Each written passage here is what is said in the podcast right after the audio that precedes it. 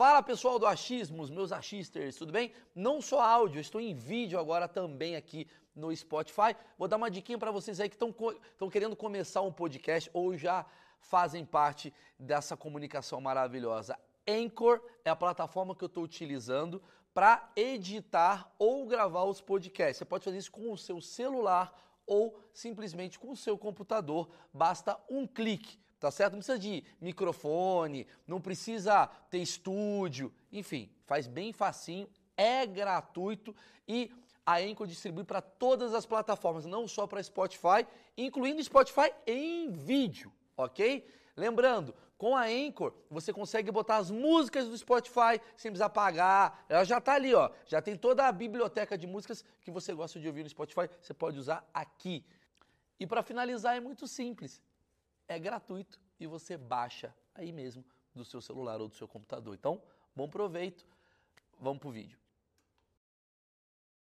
Então, é, é o que eu digo. É um caso. Mais um caso. Mas o caso Marielle serve para a gente sair maior do que a gente entrou nele. Então, ele é um momento de ouro. Como a gente teve no caso Patrícia Cioli, como nós temos em vários casos Sim. de tragédias humanas. Né? Toda tragédia humana ela é um oferecimento de oportunidade para a gente evitar essa tragédia e nos tornar melhor.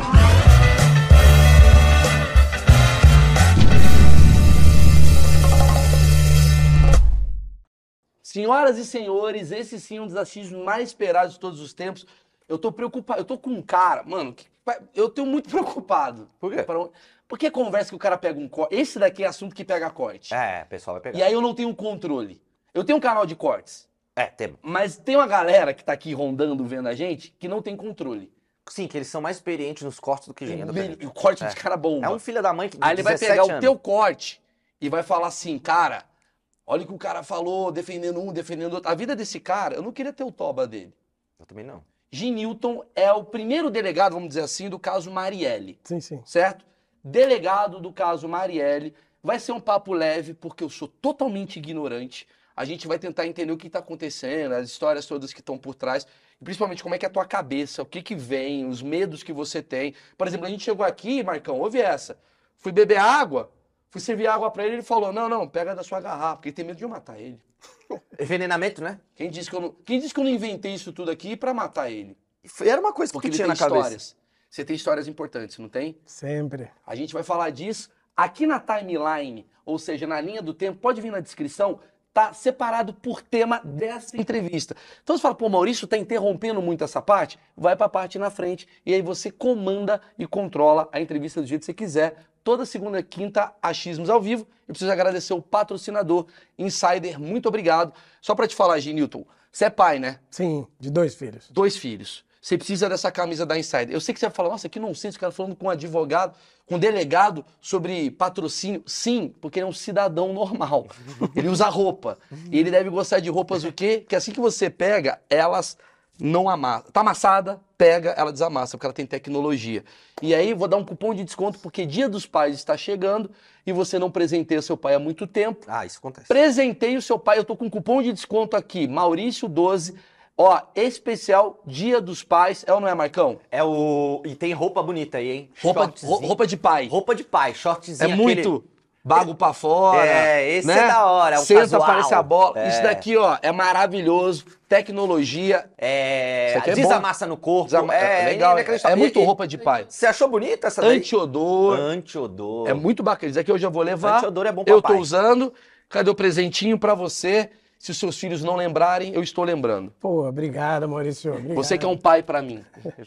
Imagina, você criei um bordão. Não exagera, não exagera. Fica à vontade. Ginilton, vamos. Já fiz aquela amaciada. Para você olhar e falar: o menino é legal. Vamos agora pro papo. É. Caso Marielle, porque Sim. até hoje não foi resolvido esse caso. O que, que, tá, que, que acontece com o caso Marielle? Que eu acho que é o principal caso hoje do Brasil, né? É o grande assunto. Pô, não sei quantos dias passaram em nada da Marielle. Aí fica uma questão política, né? De um lado Bolsonaro, de um lado Lula. Parece que a coisa saiu do campo do crime e virou ideologia política. O que, você fala sobre o assunto? Para começar. Vamos lá, Maurício. Na verdade, é um caso uh, de muita repercussão. É um caso que merece até hoje repercussão internacional. Ele ultrapassa as fronteiras do Brasil. E é um caso muito complexo. Né? Então, esses dois elementos, por si só, já tornam o caso especial. Isso atrapalha, por exemplo, Muito. do tipo. Na verdade, é, é, tivemos outros casos de repercussão. No próprio Rio de Janeiro ou em outros estados como São Paulo, já tivemos casos de grande repercussão. Mas com tamanha complexidade, eu não conheço. Né? Eu sou delegado de polícia no Rio de Janeiro há 14 anos. Desses 14 anos, nove desses 14 foram dedicados. Hoje não estou mais trabalhando com homicídios, mas nove anos da minha carreira foram dedicados a, exclusivamente à apuração de homicídios. Nossa, que bacana a sua vida. Sim. Que bacana a sua tarde de sábado com a sua esposa. Sim, que energia é. gostosa. Eu que digo que eu digo que é alto estresse trabalhar com, com homicídio. É alguma coisa bastante E, significativa. na verdade, tá aqui, ele tem 26 anos, né? É. Ele... É, apenas três de carreira. Tá- Sim, sim. É estressante, é, imagina. É, é- é um estresse muito grande. Eu até brinco que nós vestimos um personagem enquanto estamos fora de casa. Chegando à porta de casa, tira esse personagem, deixa, deixa para fora da porta, entra e agora você é o marido, agora você é o companheiro, é o pai, porque senão a gente enlouquece. Sim, a o gente viu, estresse é muito a grande. gente viu Tropa de Elite, ele fala bastante disso, né? Wagner Moura chega puto em casa e a mulher sai. Vamos lembrar dessa É, parte. vamos lembrar aqui. A, a coisa que eu queria começar falando do caso Marielle, para entender como é que funciona essa questão toda, lembrando, você que está chegando pela primeira vez aqui no Achismos, é sobre ignorância e curiosidades e assuntos que realmente a gente assume não entender. É, por que que cai o caso para você? É, porque eu acredito que tudo é tem muita especulação, né? Então a, a, a Marielle morre, né? A Marielle, quem não lembra, é uma vereadora do PSOL, né? Ela, ela morre assassinada, isso foi né, comprovado, e tinha um motorista que também morre assassinado junto com ela. E aí toca seu telefone, você tá na sua delegacia, sei lá, você tá em casa. Como é que funcionou esse dia? Que, por que, que caiu em você? Porque era na região? Explica isso pra mim. É, funciona da seguinte forma: é, como eu disse, nove anos de carreira dedicado a homicídios. Exatamente no dia 18 de março de 2018, eu não era responsável em apurar homicídios cometidos ou sofridos na capital, Rio de Janeiro, capital. À época, eu era, eu era titular é, da Delegacia de Homicídios da Baixada Fluminense. Tá. Então, eu era responsável em apurar todos os homicídios ocorridos nas 13 cidades da Baixada Fluminense. Então, eu não era responsável pelo caso Tinha nada a ver com você Nada a ver. Inclusive, na noite em que o crime oco- ocorre, é, eu sou corintiano, eu sou, sou- sou paulista, mas estou no Rio de Janeiro desde que passei no concurso público. Aquela noite era uma noite que jogava Corinthians e Deportivo Tátira na, na Libertadores e eu queria ver o jogo. Só que a minha esposa estava com uma reclamação de que meu filho, na época a gente só tinha um, é, ele estava ardendo em febre. A gente pega rapidamente, e eu querendo ver o jogo, mas ela, não, não, nós temos que ir, que a febre está no, entendo, tá no, tá num nível muito alto. Eu disse, então é agora. Deixamos o jogo e fui para, para o pronto atendimento. E no pronto atendimento, com o olho no jogo, né, e, e esperando que o meu filho fosse atendido, começa muitas ligações telefônicas e mensagens de WhatsApp, e eu percebo que era um caso de assassinato eh, na capital do Rio de Janeiro, e já chegavam as primeiras impressões de que se tratava de uma vereadora. Eu não tinha eh, nunca estado com ela, mas sabia que ela, que ela eh, participava eh, de algumas pautas dentro da Delegacia de Homicídios da capital, por conta de acompanhar algumas famílias de vítimas. Entendi. A Marielle. De homicídio. é, a- só, pra explicar pra minha mãe que tá vendo. Quer dizer, a Marielle era muito ativa. Muito ativa na defesa questões- dos direitos humanos. Então, tipo, a menina, a mulher apanhava, ela, ela Sim, levava lá, a ela- outra, ela- a Exato. irmã da outra foi assassinada. Ela era presente Sim, nesse essa, universo. essa era uma pauta dela, ela, ela acompanhava Você conhecia a- ela essas pessoalmente, famílias. provavelmente. Sim, tinha estado com ela Uhum. assim, mas não tinha uma proximidade. Quem tratava com ela mais diretamente era o titular da época da Delegacia de Homicídios Que da um outro capital. delegado. E aí eu percebo que eh, aquele caso era grande, eu percebo que era uma vereadora e aquilo ia crescendo. E, e nesse tempo de, de experiência a gente vai dimensionando rapidamente o tamanho que as coisas podem tomar. Né? Mas não está comigo. Não era problema meu, vamos dizer assim. Sim, claro. Não Só dá pra que- você focar. Exatamente. Só que o Rio de Janeiro, é, recém tinha sido anunciada a intervenção federal. A Marielle morre no dia 18, no dia 13, né? Antes. no dia 13, três dias antes, é, cinco dias antes, antes. cinco dias antes, desculpa, cinco dias antes tinha sido é, é, é, iniciada a intervenção federal, anunciado o ah, o interventor é, general Richard Nunes, e ele tinha acabado de nomear a nova cúpula da Polícia Civil. Estavam ocorrendo algumas modificações. Toda vez que muda a cúpula, troca-se titulares de delegacias. E eu vivenciava uma expectativa de sair da Baixada Fluminense, onde eu investigava homicídios, e assumir a, a divisão de homicídios, que é a, a, a- na cúpula da Polícia Civil, quem cuida de todas as, as- as divisões de Você homicídio. seria, tipo, quase Promovido. como... Seria é, promovido. promovido e quase como um cara responsável por, cuidar por de todas as- investigação. de todas não que as- você investigaria, mas você seria o cara, o titular da... Galera, deixa eu ver o crime aqui. Deixa eu ver o crime aqui. Coordenaria. Eu Coordenaria. passaria a coordenar a, a Delegacia de Homicídios Sim. da Baixada, da Capital e de Niterói. Porra, bom, hein? É? Aí, você- Eu aí você perdeu essa expectativa. não só o sábado, como o domingo também. Sim, Sua esposa adorou essa promoção. Sim. E aí eh, eh, nós não sabíamos o que ia acontecer. né? Isso estava, estava em Gênesis, isso estava ocorrendo e, morre Marielle. Eu eh, termino ali o, eh, de acompanhar a, a- minha esposa e vou para casa. No dia seguinte, dia 16 de, de março, então eh, eh, um dia amanheceu, eu estou indo para academia, meu telefone toca. Quando o telefone toca, é meu braço direito, que trabalha co- comigo há anos, me informando que o chefe de polícia, que tinha sido recém-nomeado, doutor Rivaldo Barbosa, estava querendo falar comigo. E eu imagino que é sob transição, vai me convidar para algum cargo de gestão, e o, o- meu braço direito disse que vai estar passando me apanhar, que era urgente, que a gente tinha que se direcionar até a, a- a cúpula, até a cúpula Ah, que é na- no centro da cidade, Tá. no prédio da chefia de polícia. E nós vamos conversando no carro do que se trata, do que se trata. Eu imaginando que seria a transição e ele já mais experiente, tá? Tem 30 anos de polícia disse: "É Marielle. Nós seremos colocados no caso Marielle". E eu insisto, não, eu, eu não acredito. O caso está na capital, nós estamos na Baixada, estamos bem. Eu acho que esse caso não será nosso. E aí, quando eu chego na, na chefia, ao subir o elevador, eu já percebo uma, uma presença é, é, muito grande de repórteres lá embaixo, já acho estranho, estou subindo as escadas. Quando eu entro na sala do diretor, aliás, do, do chefe de polícia, ex-diretor da Delegacia de Homicídios da capital, ele está na sala, sentado, é, e ao lado dele está o Freixo, na época é, deputado estadual do Rio de Janeiro, a esposa dele, o delega, naquela época o delegado titular da Delegacia de Homicídios da capital, que estava ali, que já tinha começado as, as primeiras apurações, e me convidam para sentar, e nesse momento ele anuncia para o, o- o deputado, que representava ali, de certa forma, a família, o partido, toda eh, a pleia de política do Rio de Janeiro, que eu estaria assumindo eh, a investigação do caso Marielle. Foi exatamente assim que as coisas E aconteceram. rolou uma desconfiança, porque assim, se você tá me falando que no dia 13 foi quando teve essa mudança federal, né, da, da Polícia Civil e tal, e você toma a frente desse caso, eu imagino que por ter uma coisa de envolvimento político por trás,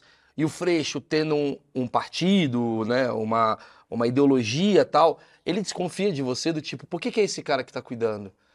Como é que foi isso pra você? A bem da verdade, como o, o meu nome não era uma novidade, assim, então o Freixo já conhecia o meu trabalho, eh, eu já tinha estado eh, trabalhando na Delegacia de Homicídios da Capital, em 2015 que eu assumo a Delegacia de Homicídios da Baixada Fluminense, então eu não era um nome eh, inédito, né? Ah, tá. Dentro do Rio de Janeiro, as Não pessoas já, foi um já cara me conheciam, não. da, da, da oposição que Não, entrou. Foi uma- Era, era um nome técnico para o chefe de polícia Tá da bom. época preparado para aquela missão. Tá bom. É, é importante de, de chamar a atenção, Maurício, é, às vezes passa batido né, para as pessoas, o que foi esse momento. Foi um momento absolutamente complexo e inédito, vamos colocar assim. Por quê? Nós estamos falando de intervenção federal. né? É como é, é- é simples de, de, de colocar o quanto isso é inédito. É, o governador é o chefe maior do executivo de um estado. Sim. Você imagina que naquele momento, quando a intervenção é, é de- é de- Decretada. de- decretada, declarada, Sim. tornada pública, é como dizer o seguinte: o governador cuida da saúde, cuida da educação, mas da segurança não. Entendi. A segurança, A segurança- tá acima desse cara. A segurança naquele momento passou a ser no Rio Federal. de Janeiro federal. Isso quer dizer que o presidente da República à época, Michel Temer, nomeou um militar que tomou conta, nesse um ano que durou a intervenção, da pasta da segurança pública. Ou Na seja, época, só pra deixar claro, porque muita gente fala "Ah, o Bolsonaro, eu quero entender. Eu vou chegar na questão do Bolsonaro, porque chegaram com suspeitas e tal, mas o presidente daquela época do crime era o Michel Temer. Michel Temer. Sim. Esse é um dado bastante é, inédito na história da República Brasileira. assim. Nós estamos vivendo uma intervenção federal. Claro. né? Isso Que é, é, muito preocupante, você isso é algo que deixa ainda mais complexo o caso Marielle. Uhum. né? É uma intervenção federal, há muita é, é, dúvida sobre como que as coisas Há muitos se darão. achismos. Muitos achismos. A, a partir daquele momento, começa a acontecer muitos fake news. A Marielle morre fisicamente porque foi brutalmente assassinada.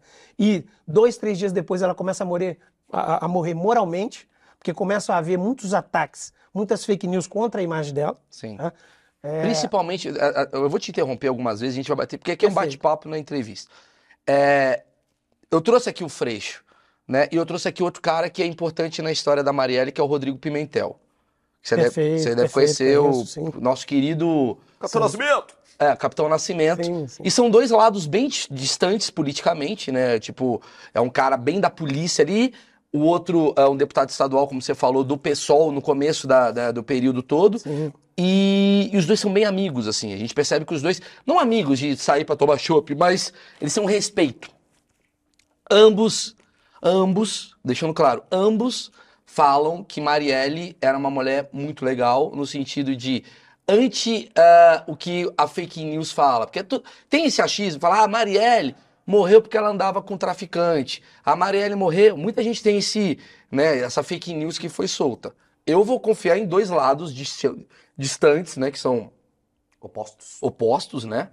E os dois foram bem enfáticos, aí eu vou acreditar na palavra deles. Você tem essa visão também, o quanto a Marielle ela, ela representava, o que, que a Marielle era. Você, você, tem, você que investigou o caso, qual que é a sua visão sobre quem era a Marielle, até para matar dúvidas de quem tem. Porque a Marielle, em 98, roubou a bicicleta do meu primo. Essas fake news que aparecem. O que, que você tem para falar quem era a Marielle e talvez já começar com por que, que você acha que ela morreu?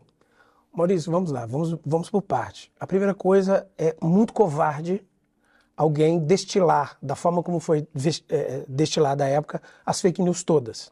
Porque nós que estávamos apurando tecnicamente o caso, nós afastamos tudo que se dizia da Marielle. Nada daquilo foi confirmado. Eh, Marielle era uma parlamentar, defensora de direitos humanos, muito ativa, Combativa. combativa.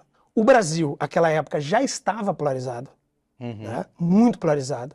E uma polarização que eu entendo é, que não acrescenta, esse tipo de polarização me parece não acrescentar à democracia. Eu acho que, né, achismos, acho que é, democracia se faz com polarização sim, mas uma polarização programática, Ideológica. uma programação de projeto, Sim. Os lados que estão polarizados apresentando projetos de direção. Ideias. Para que democraticamente, ideias, é. que demo- democraticamente nós escolhamos Eu qual concordo. neste momento. Porque nada é eterno. Daqui quatro anos as coisas mudam. Concordo. E, e assim vai. O que nós víamos à época, e isso se repete agora às vésperas de outra eleição, e é preciso lembrar que quando Marielle morre, nós estamos no primeiro turno da eleição presidencial. Então, além da intervenção, a gente tem a- a- a- o pleito eleitoral em curso. né? Nós temos ali uma polarização ideológica que pré-eleitoral. por isso que não tem como você distanciar da questão política que Não aconteceu. tem. é. E veja, Por mais, É. Pode até não ter sido, tem nada a ver, foi uma coincidência. Mas a gente chega à conclusão que muitos valores ali chegam próximo. porque, Gente, foi uma questão política Sim, também. É, Eu acho que tem um pouco disso, e eu acho que é, é, é o momento da gente refletir seriamente sobre essa questão. Porque, veja, como eu disse, polarização é bom, Uhum. desde que seja programática e, em cima de projetos e ideias. Concordo, ideia O contra que não ideia. pode é, como nós estamos vivendo hoje, Violência. de ambas as partes, nós estamos vendo uma polarização passional, Sim. muitas vezes até afetiva. Sim. Não se vê projetos e programas. É verde e amarelo contra vermelho. Sim, sim. Isso não é bom para, para, para o país. A questão da Marielle estava nesse entorno, nessa confusão que se fazia. Já estava rolando uma Não se, polarização. não se buscava saber quem era a parlamentar Marielle, quais eram as causas que ela, que ela defendia. Buscava-se atacar porque ela, ela estava de outro lado. A investigação, ela é técnica. São pessoas que tocam uma investigação. Mas eu tenho policiais que trabalham na minha equipe que têm é, é, posicionamentos político-partidários. Mas na hora Mas H desde o cegos, primeiro é. momento, era meu papel Sim. dizer para eles que fique lá fora. Sim, claro. A investigação tem que ser técnica. E até aqueles que eu sabia que tinha uma inclinação mais para um lado do que para o outro, o tempo foi colocando para eles a certeza de que nós estávamos diante de uma pessoa que não merecia, como ninguém merece morrer, Sim. da forma como morreu. Veja, toda investigação tem uma peculiaridade que torna ela única. O caso Marielle tem algo bastante peculiar, que foi o seguinte: toda vez que um homicídio ocorre, há uma, uma, uma preservação da cena do crime e ah, bus- busca-se chegar à autoria a partir dos vestígios que são deixados nesse crime. No caso Marielle não foi diferente.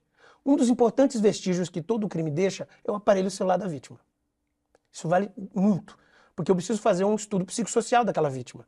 Por que, que ela morreu? Com quem que ela tava falando?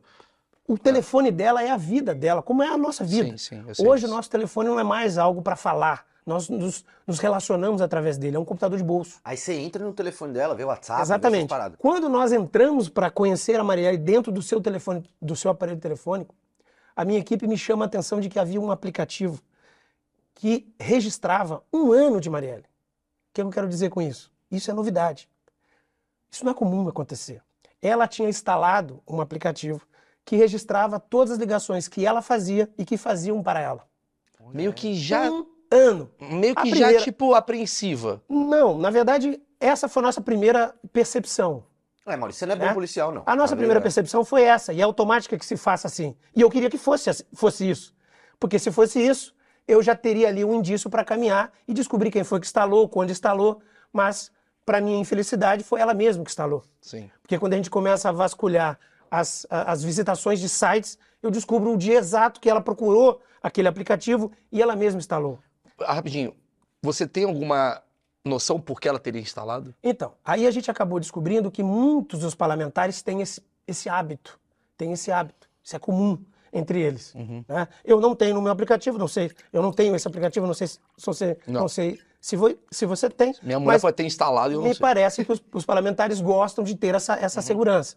Mas perceba, é nesse, nesse aplicativo que a gente tem a, a oportunidade de conhecer essa mulher, essa mãe, essa parlamentar, um ano para trás. Eu estou buscando, para além de conhecer ela, e eu, mais a equipe toda, se apaixonou por essa mulher, nós nos apaixonamos por ela, pela pessoa que ela era, pela- pelas causas, pelas defesas. E além disso, eu queria que esse aparelho me respondesse por quê, quem. Mas ele não me respondeu.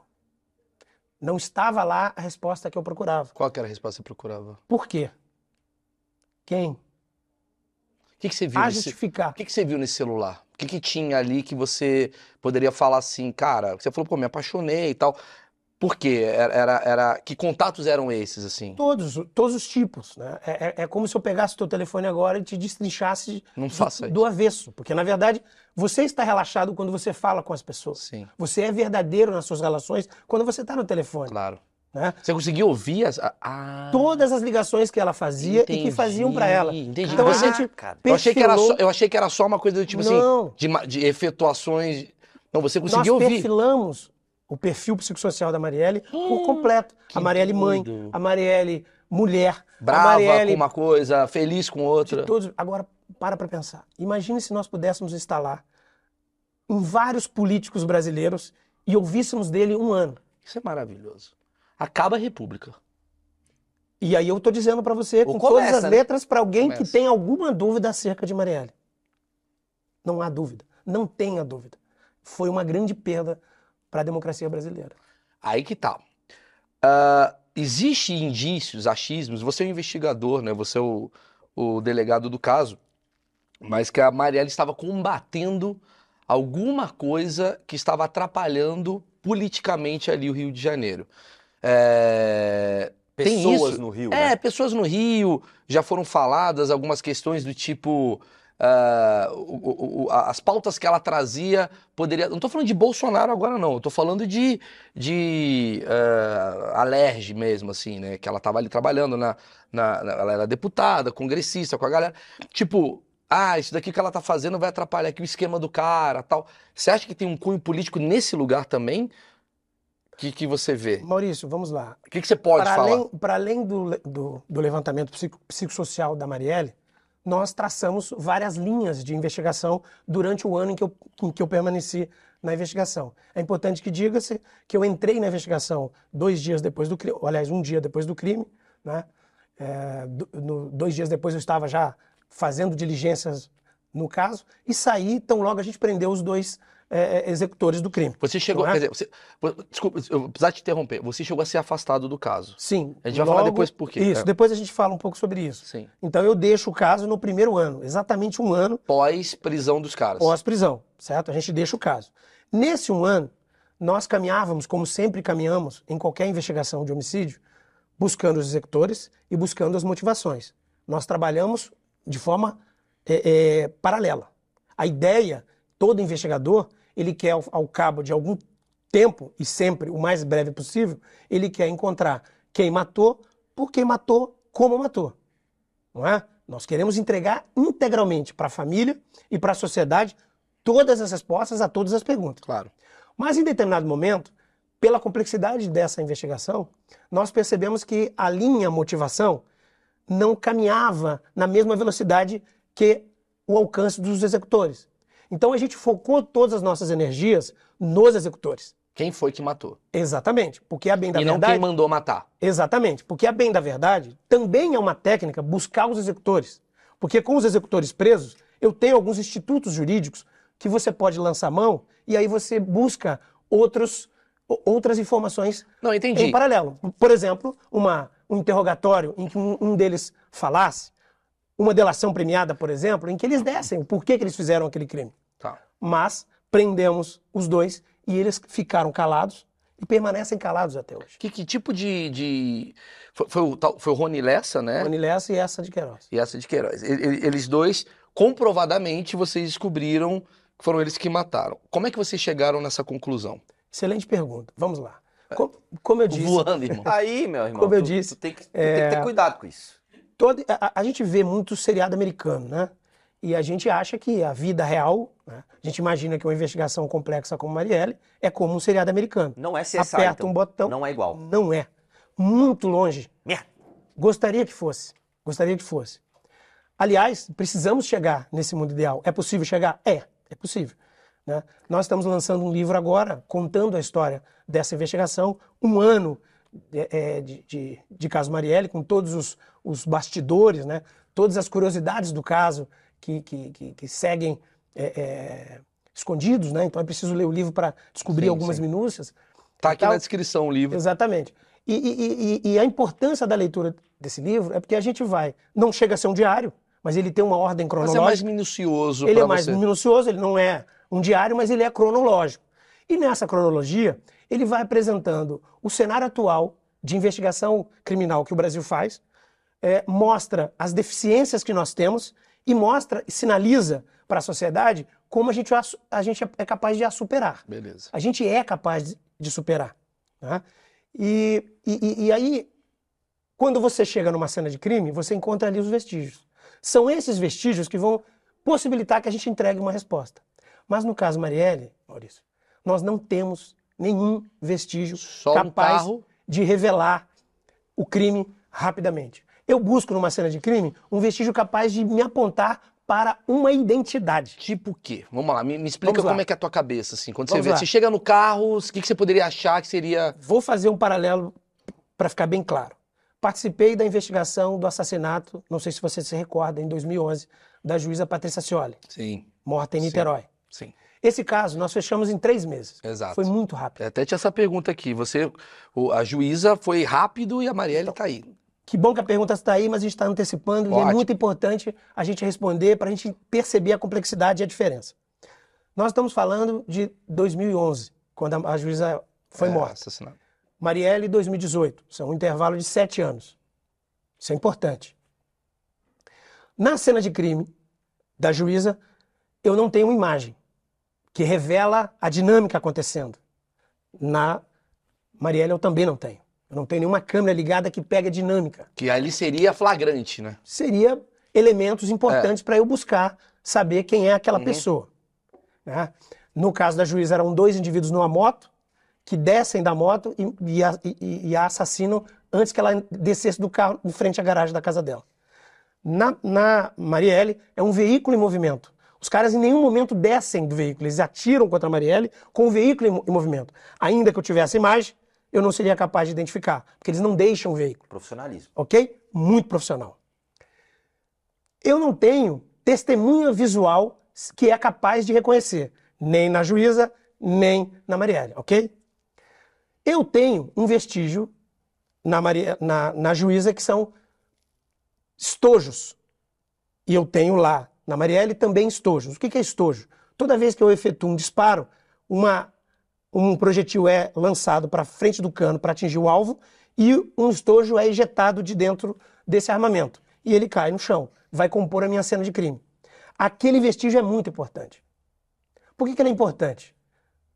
Porque no caso da, da investigação da juíza, o lote, que é o número escrito no culote do estojo, revela quem comprou, quando comprou e onde ele foi distribuído.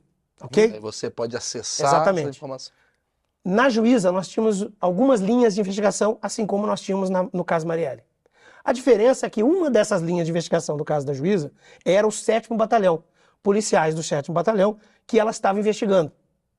Ah, Quando eu pego o lote, esse lote foi comprado e distribuído para a Polícia Militar do Rio de Janeiro e foi alocado no sétimo batalhão. A investigação acaba aí. Por isso que foi tão rápido. Agora vamos fazer um recorte e vir para o caso Marielle. Aí ferrou. Esse lote, o ZZ18, que acabou vazando depois, o lote não poderia ter vazado, a gente vai conversar certamente um pouco sobre vazamento. Não pode ocorrer vazamento em investigação. Mas na Marielle aconteceram vários, prejudiciais. à- Por conta daquela angústia da imprensa Nós em precisamos querer... conversar sobre isso. É. O ZZ18. Quando eu faço a utilização da mesma técnica que eu usei no caso da juíza, o que, que eu imagino? Eu vou saber quem comprou, onde comprou e onde foi distribuído. Caso encerrado. Vamos lá. O ZZ18, comprado em 2006 pela Polícia Federal por Jogos Pan-Americanos. Quantos? Chuta o número. Uma O número que você acha absurdo. 100 mil? Pode subir. 200 mil? 200 mil. 200 mil munições compradas e distribuídas só para o Rio de Janeiro. Mas beleza, são Pra 200 mil. proteção dos atletas. Não, faz parte. da uma, coisa, compra, uma compra de munição, tá tudo certo. Tá. Mas não pode ser um lote de 200 mil. Muita Ah, gente entendi. usando muita. Como é que você rastreia um lote de 200 mil? Entendi. E aí, para além de 200 mil, eu começo a buscar os ZZ18 nas cenas de crime em Niterói, na Baixada e na capital. E o que, que eu descubro? O ZZ18 aparece em vários locais de crime, mas de diferentes calibres. Eu estou buscando 9mm ZZ18. Eu não sabia que a Polícia Federal comprou o ZZ18 de calibres diferentes. Ou seja, o que já era complicado ficou ainda mais complicado. Então, é o que nós chamamos de fator de resolução. Esse fator de- resolução está prejudicado. E só pra deixar claro e entender, Veja. uma compra de 200 mil não é normal, né? Num lote de 200 mil não é normal. Não é o adequado. Não, eu entendi, Veja, mas como hoje, foi um evento de grandes proporções, você há- vai ter essa uma desculpa, justificativa. Há uma justificativa. Mas se nós pensarmos em um evento criminoso que pode acontecer e sabedores de qual é o processo de uma investigação, eu tenho que diminuir esse lote. Essa é uma discussão para o Brasil fazer. Mas aí que tá. é? Talvez pelo fato de ter sido ah, tão profissional esse assassinato, talvez o cara comprou exatamente esse tipo de. Sabendo, né? Sabendo que. Não, certamente ele não comprou, Maurício. Isso é um desvio. Não, tudo bem, que seja, mas eles. Tem como você saber, a minha ignorância não sabe disso, mas tem como você saber o lote que você tá pegando de arma e falar, cara, se eu matar uma pessoa com esse lote aqui, eu tô ferrado? Não, todas as armas patrimoniadas, ou seja, armas que pertencem a alguma força de segurança, Aham. ela tem lote. O que a gente está colocando no livro é que a, a- a discussão que tem que se fazer nesse país é que a gente tem que preocupar, preocupar mais com o rastreio. É é? isso que eu queria entender. Veja, Por exemplo, Desculpa só te interromper. Se eu comprar na favela uma arma e comprar uma munição, ela ali vai ter um, um lote. ou um- não, ou não. Ah, isso ou não. A- As, as munições que assassinaram Marielle, existem munições ali, porque foram nove arrecadadas, né? Foram nove. Foram nove disparos. Foram, não, foram 13. Treze. Foram nove. Dessas nove, eu tenho três do Z18. As outras são todas importadas sem, sem lote, Que, que é outro problema, que é como a munição Entendi. entra. Né? Como a munição entra. Essa é uma outra discussão. Hoje, o Brasil discute muito a questão da posse e, a porte, e, e- e o porte porte de de, arma. arma. né? É, O, o- o atual governo, é, que foi eleito com essa plataforma, é preciso dizer isso, é Claro. preciso dizer que democraticamente ele foi eleito e foi eleito com a proposta de facilitar o acesso à arma de fogo. E munição. Ok, e munição. Isso está posto, democraticamente ele foi eleito, isso está vigorando. Ponto. Eu, particularmente, não tenho nenhuma restrição a mais ou menos acesso à arma. Como investigador, me preocupa é, a questão do rastreio. Tá? Eu, eu, eu não vejo nenhum problema que a gente tenha mais armas em circulação, nenhum problema. Desde que nós sejamos capazes de rastrear cada arma vendida e cada munição vendida. E qual a chance disso acontecer?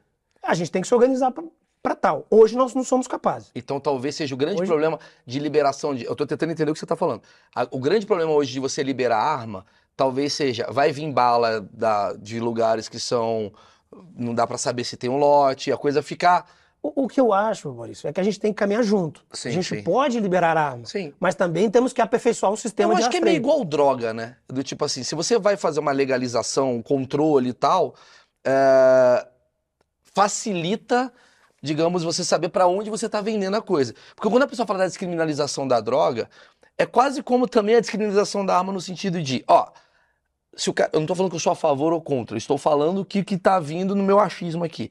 Quando você fala assim, cara, sou a favor da arma, tá, eu sou a favor da arma, uma vez que você consiga saber de onde vem a procedência, porque se der uma merda aqui, a gente consegue investigar. Eu, delegado, falando. Da mesma forma que o cara que, por exemplo, quer a, a descriminalização da droga, ele fala, gente, vai ficar mais fácil você destruir o que o traficante faz. Porque quando você sabe de onde vem a, a, a- Procedência. a procedência tal, fica mais fácil você evitar esse tipo de, de, se- de, de mercado né, Paralelo, alternativo assim, é. que está acontecendo. É, veja, é, é, o- investigador ele está pensando em um problema posto, o crime já aconteceu e eu Sim. tenho que apresentar uma resposta. Sim. né? Para além da arma, por exemplo, nós temos um outro problema no país. É, hoje, a Polícia Civil do Brasil, ela trabalha nas investigações de homicídio com certa qualidade. Vão para a cena de crime delegado, uma equipe de investigação, perito criminal, perito legista e papiloscopista. O que é o papiloscopista? É o profissional que é capaz, numa cena de crime, de revelar O dedo, impressão digital. Exatamente, impressões digitais. Essa impressão digital vai me dar a identificação de alguém que está na cena do crime. Ou ele tocou a- inadvertidamente, não é autor, ou ele é autor. Alguma, alguma, Tá. Algum álibi ele vai ter que apresentar. Tá. Mas esse profissional é extremamente importante. Mas veja, se a gente voltar para a cena da Marielle, imaginemos que esse indivíduo é, desceu do veículo, certo? Ao re- realizar os disparos, de alguma forma ele tocou esse veículo, o veículo da Marielle, dentro no qual ela estava. Ele deixou ali um fragmento de impressão digital. Veja como nós temos que discutir algumas coisas nesse país. Hoje, o banco de dados de impressões digitais não é nacional. Não é nacional. Isso, para o investigador, é algo assim muito básico. E é estarrecedor a gente trabalhar com essa premissa de que nós não temos um banco nacional. Se você pegar uma, uma comunidade, por exemplo, como a Rocinha, que eu recebo nacionais de vários pontos do Brasil, se ele não tirar uma identidade no Rio de Janeiro, é perigoso ocorrer um crime, ele deixar a digital e eu não conseguir localizá-lo. Porque eu não tenho um banco é, uniforme, integrado no Brasil. Que loucura, você não hoje pode deixar eu- o cara que tá no Ceará, por exemplo. Hoje eu dependo muito de convênios, eu dependo muito de convênios, de acerto entre polícias estaduais para essa resposta é, aparecer. Ou seja, leva-se muito tempo. Se nós tivéssemos um banco nacional, era um apertado um botão. Aí sim a gente se aproxima de um CSI. Que é exatamente o que, que a polícia, a gente vê lá, Scotland Yard da vida, o cara vê pelo, pelo, pelo próprio computador de bordo de um, de um- de um- carro, às vezes, o cara então, faz... eu estou aqui fazendo um raciocínio É. de cena de crime, Entendi. vestígios que são encontrados. Entendi. Se nós tivéssemos ali Estrutura um lote de munição rastreável, essa resposta teria sido apresentada antes. Entendi. Se eu tivesse uma datiloscopia mais eficiente do que eu tenho hoje no Brasil, eu, eu identificava. Quer mais? Entendi, o que você levou... Se ficasse ali algum fragmento é, de, por exemplo, saliva no local, na cena do crime, eu teria que ter um banco nacional genético. Que é outro... Nós não temos. Que Nós temos que caminhar nessa direção. Veja, são reflexões que a gente está propondo Não, a partir do certeza, caso a Marielle. estrutura da polícia ela precisa ser totalmente mudada até para salvar a própria polícia, porque para evitar erros e, e coisas, quanto mais preciso for e tecnológico, Sabe por quê, Maurício? Em, não só no homicídio, em qualquer crime. Eu luto, eu trabalho com a ideia de diminuir a impunidade. Não é? O que que é impunidade? Impunidade você pode nominar de várias formas. Eu prefiro nominar da seguinte maneira: impunidade é toda vez que o Estado não consegue alcançar alguém que cometeu um crime. E não consegue por quê? porque os mecanismos eh, disponíveis não foram suficientes, porque não teve uma estrutura capaz de chegar. Então, impunidade, ela faz com que alguém se encoraje em cometer crimes.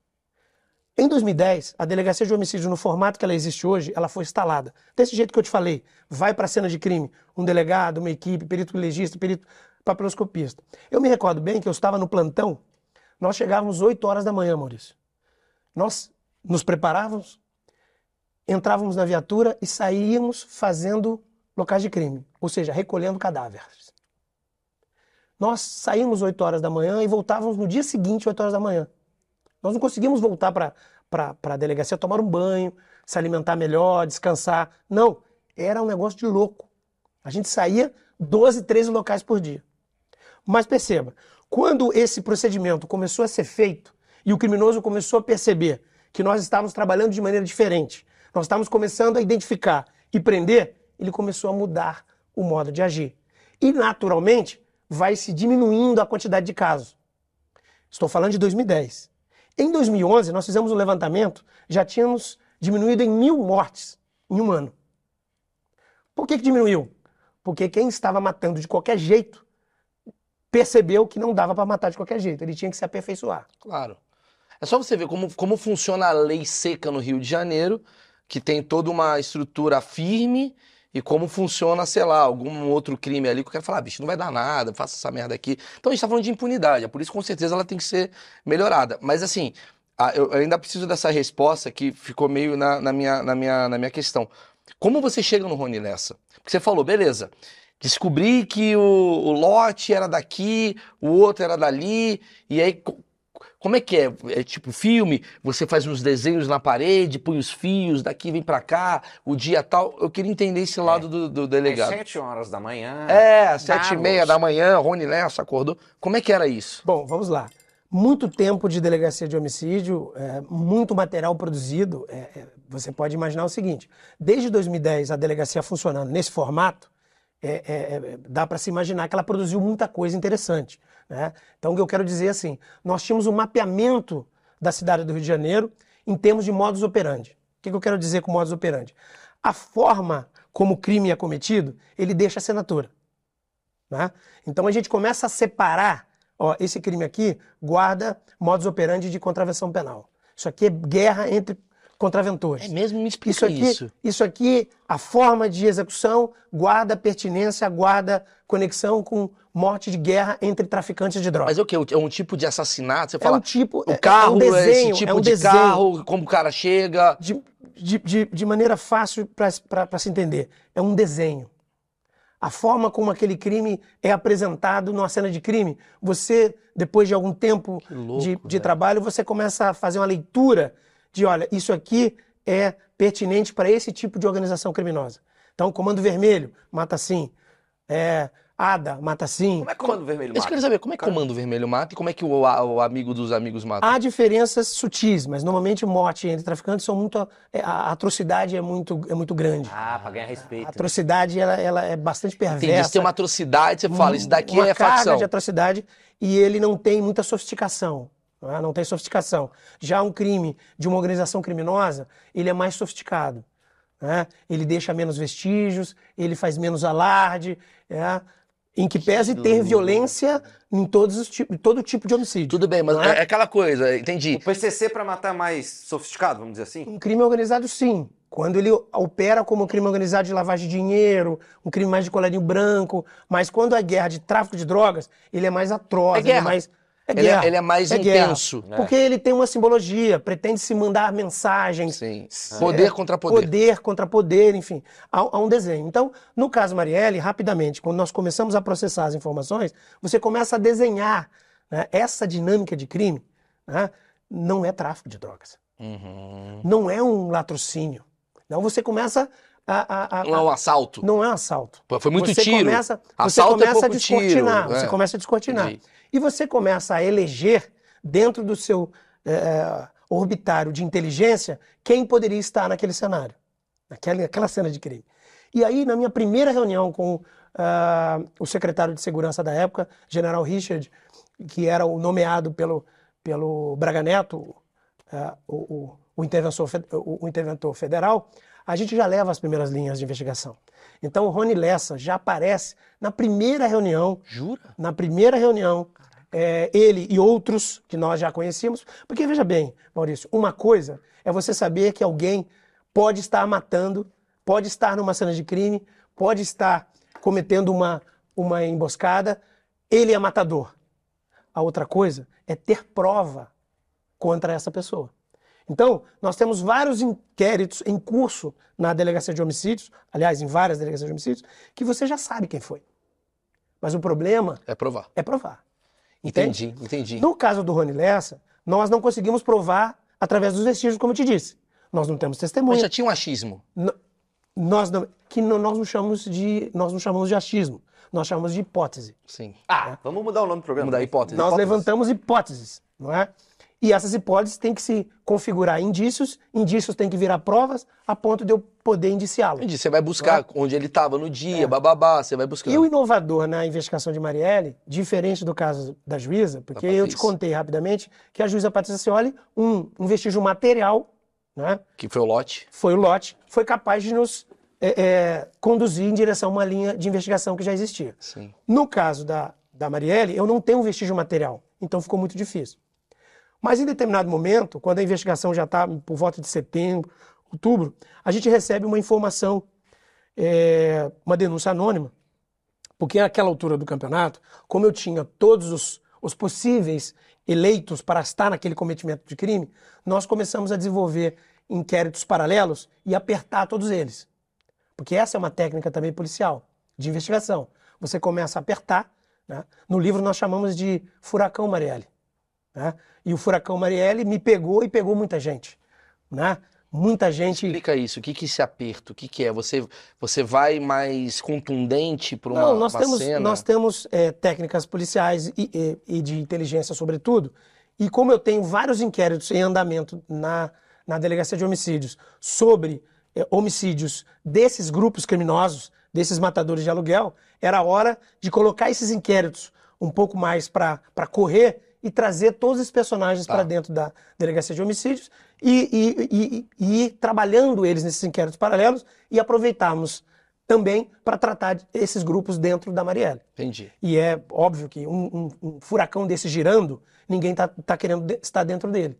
Então, aquela técnica que foi utilizada e é sempre utilizada em, em investigações complexas, ela acabou gerando fruto, que foi uma denúncia anônima que entrou, dando da onde saíram os, os autores eh, e quem estava dentro daquele veículo. Nos deram o, o- o modelo do carro, que nós já tínhamos, quem estava e quem estava no suposto mando. Era uma informação. Mas veja, muitas informações entraram. Vou te assegurar que essa investigação, por conta da repercussão, foi a investigação que mais recebeu informações anônimas. Mas algumas cruzadas, algumas erradas. De todos os tipos que eu você sou- imaginar. Porque deve ter gente falando oposição. Gente que sonhou, gente que psicogra- psicografou o autor, É teve de mesmo? tudo. E a gente não pode é, é, Descartar nada. descartar nada. Tanto que nessa investigação a gente separou um grupo de policiais só para fazer checagem de denúncia anônima. Ah, lógico. É um dispêndio absurdo de energia, mas Lógico. você tem que acreditar sempre. Uma porrada de cara que vai no supermercado que não tem nada a ver. Exatamente. É. Usa-se muito nesse- nesses momentos para fazer disque vingança, né? Tipo, Tipo, eu tenho uma, uma divergência com determinada pessoa, Ah, digo sim. que é ele que está no carro, digo que é ele entendi. que, ah, que matou para entendi. fazer a polícia ir lá. Foi meu ex-marido que matou a Marielle. Aconteceu o tempo inteiro. Jura por Deus? Aconteceu o tempo inteiro. Muitos casos. Muitos casos. E, e, e aí nessa. Isso não é um nessa... crime, desculpa. Sim. Ah, sim. tá. Isso é falsa comunicação de Ah, crime. tá, tá. Depende do cara também. Não, Às porque eu tô é falando meio isso, chato. porque É vai crime, que é dá crime. ideia pro cara, pô, vou sacanear o crime, irmão, isso É, merda. só não, só não está- estávamos diante de crime porque você não consegue identificar quem fez a denúncia, né? Porque é anônimo. Ela é anônima. Tá, tudo bem. Mas é, quando essa denúncia anônima entra, eu preciso, aliás, toda é, é, denúncia anônima que entra, nós chamamos de, de in- in- informação preliminar. Tá. E você, ela só vai virar um indício ou uma informação Quando tem uma comprovação de checagem. você qualifica. né? Nós chamamos tecnicamente de qualificação da informação. Claro. É quando você checa. E nós tínhamos muitas imagens arrecadadas do- da movimentação do veículo. Quando aquela informação entra, dando conta que o carro saiu do quebra-mar, eu, eu visito as imagens e encontro o carro saindo do quebra-mar. Aquele carro que ficou duas horas monitorando a Marielle antes de segui-la e matá-la, eu percebo ele saindo do quebra-mar da Barra da Tijuca, subindo o alto da Boa Vista e indo lá para o local onde ela estava. Então perceba, eu consigo qualificar essa informação. E aí nós começamos a trabalhar o autor. Ou melhor, eu já estava trabalhando, mas agora eu preciso aprofundar. E a novidade dessa investigação é que a gente, a gente começa a operar no mundo online. Veja, é engraçado isso, porque na época eu já, já buscava fazer esse, esse tipo de trabalho, porque nós já tínhamos a percepção que muitos dos nossos autores iam para a cena do crime e iam com o seu telefone celular ou com o teu computador de bolso. E lá, enquanto ele espera a vítima, ele se conecta, ele ele vai para o mundo online. É pro Instagram, é pro WhatsApp. Ele vai para o mundo online, né? Então, é como se nós falássemos de dupla dimensão, né? Eu tenho a minha dimensão offline Que e a minha dimensão online. Agora nós estamos na dimensão Offline. offline. Então, quando eu vou cometer um crime ou quando eu vou fazer qualquer coisa na vida, em algum momento eu me desconecto do mundo offline e vou para o mundo online. Então nós começamos a olhar para aquele carro e pensar, olha, ele de repente foi para o mundo online enquanto lá ele estava. Ou quando ele monitorou, ou quando ele é, é, digitou o nome dela na internet, e assim foi feito. Nós começamos a esquadrinhar Rony Lessa no mundo offline, muito antes do crime e muito depois do crime. E aí a gente começou a desenhar os indícios que nós precisávamos para colocar ele dentro do carro, ele puxando o gatilho e ele deixando o local eh, naquele veículo. E assim foi feito. Você conseguiu acessar esse mundo online do Rony Lessa? Sim. O que, que ele estava fazendo nesse período de espera da Marielle? Na verdade, o que foi mais contundente foi o pré-crime, muito mais do que o pós-crime. Tá. O pós-crime nós conseguimos delimitar um comportamento que mudou logo após o crime. Ele tinha um comportamento de, de um percentual alto de, de frequência na, na internet, após o crime diminuiu abruptamente no pós-crime. Coisas que ele procurava todos os dias, né? Após o crime ele deixou de procurar. Tipo o que que ele procurava? O que que... Milf. Não, veja, algumas coisas é preciso deixar no campo da sigilosidade. Mas, Ok, ok. mas ele tem um perfil de busca, Sim. né? Que é, constroem aquela pessoa. Como você, Maurício, tem um perfil. Entendi. O Você algoritmo sempre sabe busca, isso, é. Você sempre busca as mesmas coisas. Sim, claro. Então, depois que a gente conhece o teu perfil, eu sou capaz de achar você na internet. Mas o mais importante no caso do Rony Lessa é que ele é, buscou a Marielle antes do crime. Ele fez um rastreio no dia anterior da Marielle, numa reunião que ninguém sabia que ela estaria. Ele descobriu um endereço que nem nós conhecíamos No naquele momento. Google procurando. No Google. Ah, Ele tinha uma informação privilegiada e um momento em que ela esteve com o marido dela, o ex-marido dela, um dia antes do crime, ele pesquisou aquele endereço. E perceba, não era o endereço do portal de segurança, que é onde nós alocamos todas as informações de todos os cidadãos do Rio de Janeiro. Era uma informação do tempo que ela era casada. Era o endereço do ex-marido. né? É, então era uma, uma informação muito privilegiada que só alguém que está no encalço, só alguém que está buscando, premeditando. premeditando, alguém que está buscando pela vítima, o faria. né? Que e existem louca. outros indícios que, é, no momento oportuno, serão apresentados no tribunal do júri. Porque, a bem da verdade, é preciso dizer o seguinte: Rony Lessa e Elcio de Queiroz estão indiciados, pronunciados e vão a julgamento popular em breve. Sim. Né? É, Aliás, essa é uma questão que eu coloco sempre. né? Dentro das muitas é, peculiaridades que a gente desenha no livro, numa perspectiva de que a gente tem que usar o caso Marielle para melhorar enquanto país, enquanto polícia judiciária, enquanto país capaz de dar uma resposta, nós, nós já teríamos que ter julgado. né? Nós vamos para quatro anos e eles não foram julgados ainda. Por que não foram julgados? É uma pergunta. é importante que a, a justiça acelere. Até porque, para a própria defesa deles, é importante que, que, que, que- eles se apresentem Por que, que eles não foram apresentem um julgados?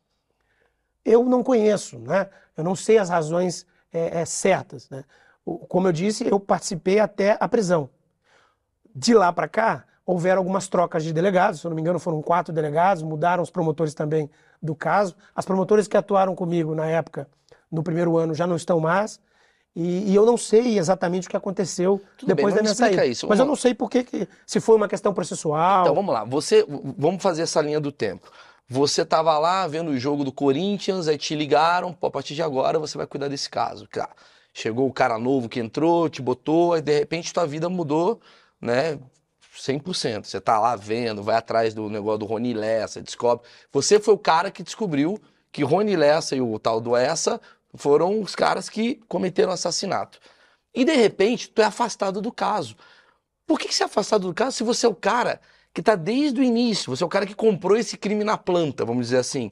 Você sabe tudo. O cara que mais sabe do crime. É, tipo, essas mudanças, é, minha ignorância pergunta.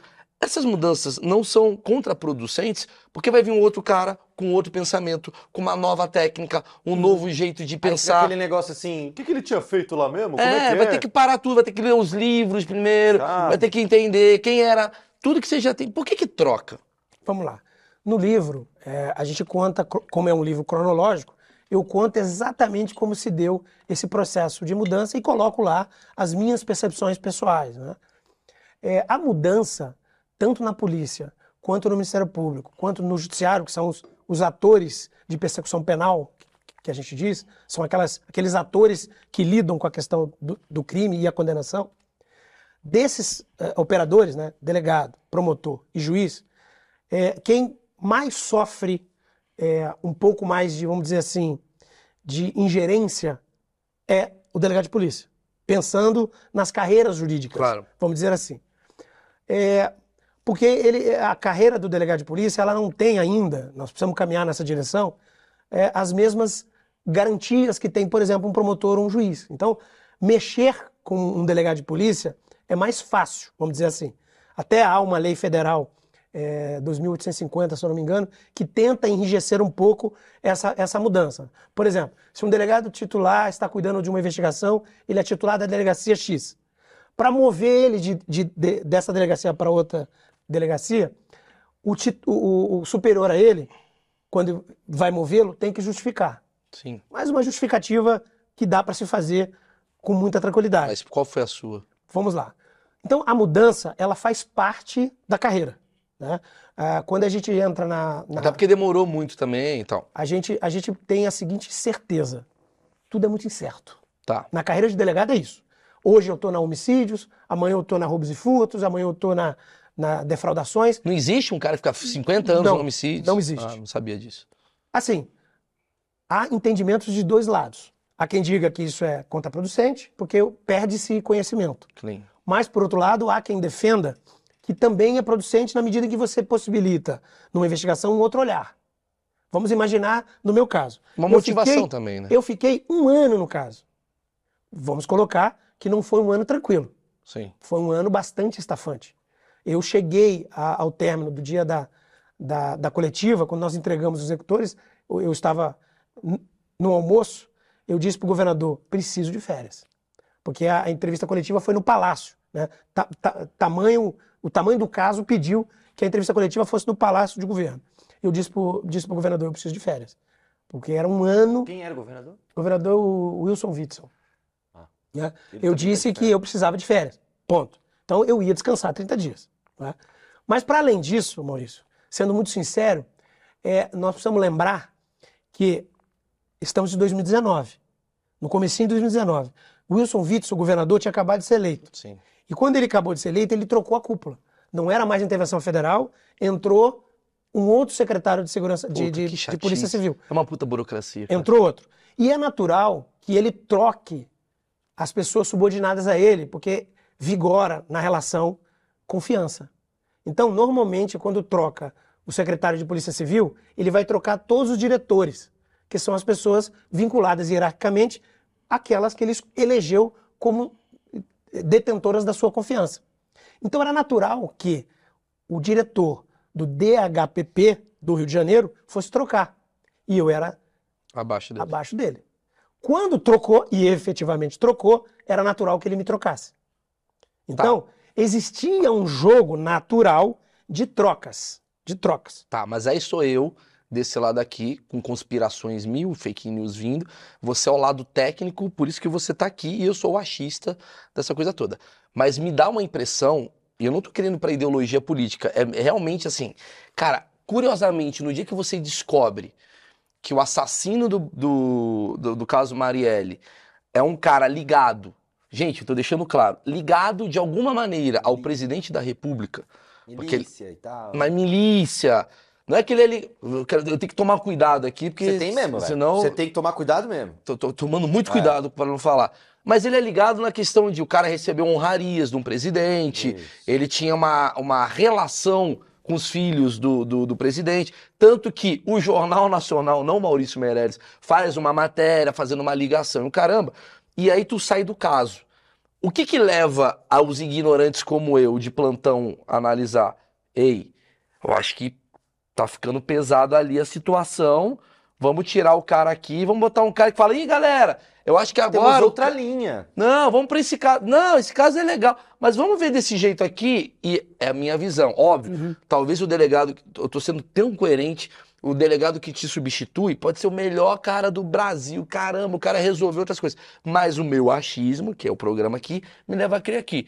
Não é estranho, porque tá acontecendo um negócio, tá aparecendo gente, e de repente, troca o cara, agora é o outro. Bom, vamos lá. Você, você entende como, como cidadão, não como delegado. Eu tô fazendo uma pergunta muito delicada até pra você. Mas você entende como cidadão, talvez essa coisa do tipo, Não Que- cai que- bem, não cai bem. não é uma coisa meio. Não, o time lá. tá indo bem, técnico tá ganhando. Aí de repente troca o técnico. E daí ele. E assim, Eu sei pra- que é natural. Corroborando é, essa questão do, do normal, que nem você falou, né? Muda, muda, muda o cara da confiança e tal. Mas esse não é um caso normal, né? Então, tanto é que você deu uma coletiva no Palácio do Governo. Então, de- não deveria também ter um cuidado com isso, para as pessoas não acharem isso? Pra não acharem, pra não ter essa especulação ignorante minha, por exemplo. Bom, vamos lá, Maurício. Sendo muito sincero, foi uma decisão. Sim. Alguém decidiu assim, correto?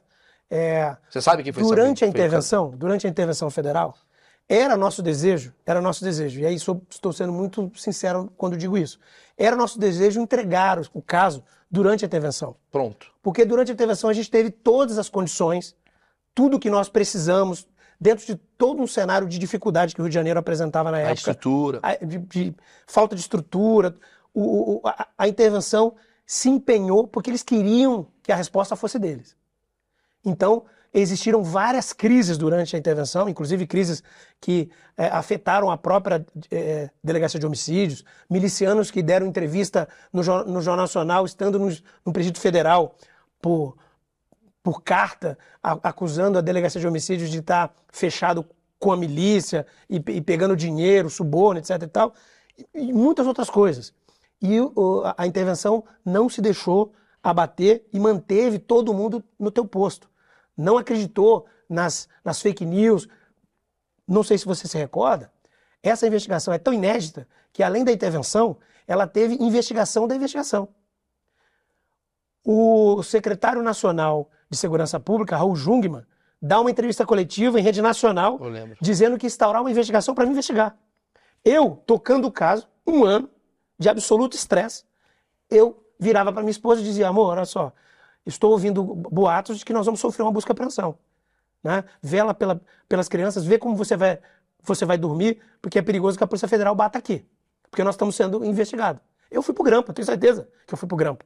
Eu estava sendo interceptado, porque é, é, queria se federalizar a investigação, não estavam conseguindo, e aí ele vai dar uma entrevista coletiva e diz que ia federalizar, o, ia, ia fazer a investigação da investigação. E fez. Equipe de delegados e agentes federais foram para o Rio de Janeiro e me investigaram, Pra quê? porque havia suspeita de que nós estávamos mancomunados com alguma linha de investigação. No caso, que qual nós que estávamos achavam? preservando, que nós estávamos fechados com, com algum lado. Tá. É, nesse período. Mas deixa, deixa Desculpa, por só, favor. Maurício, por favor. É, então, quem estava com a caneta era a intervenção. E a intervenção bancou todas as fake news, todas as teorias das conspirações e manteve todo mundo nas suas funções. Certo. Então, uma decisão política. Quando o governador é eleito e ele tem a caneta e ele escolhe o secretário, é dado a ele um momento de decidir politicamente o que fazer. A minha saída está nesse cenário de decisão política.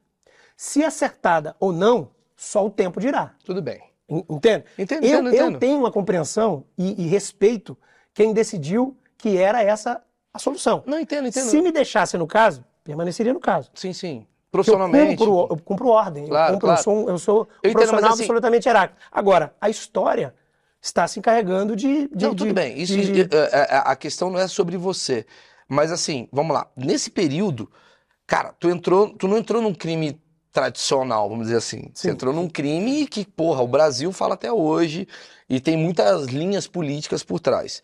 Nesse período, além de ser um inferno o teu trabalho, por conta do peso e do- da pressão, tu sentiu ameaças? Tu, tu recebeu coisas assim do tipo, bicho, tem coisas que estão vindo aqui que eu nunca imaginei. Assim, de lados, ó, se você falar isso, vai dar merda. Se você não falar isso, vai dar merda. Como é que foi esse- essa parte? Sim, é, por volta de agosto, setembro, por aí, é, a gente recebia muitas denúncias anônimas, né?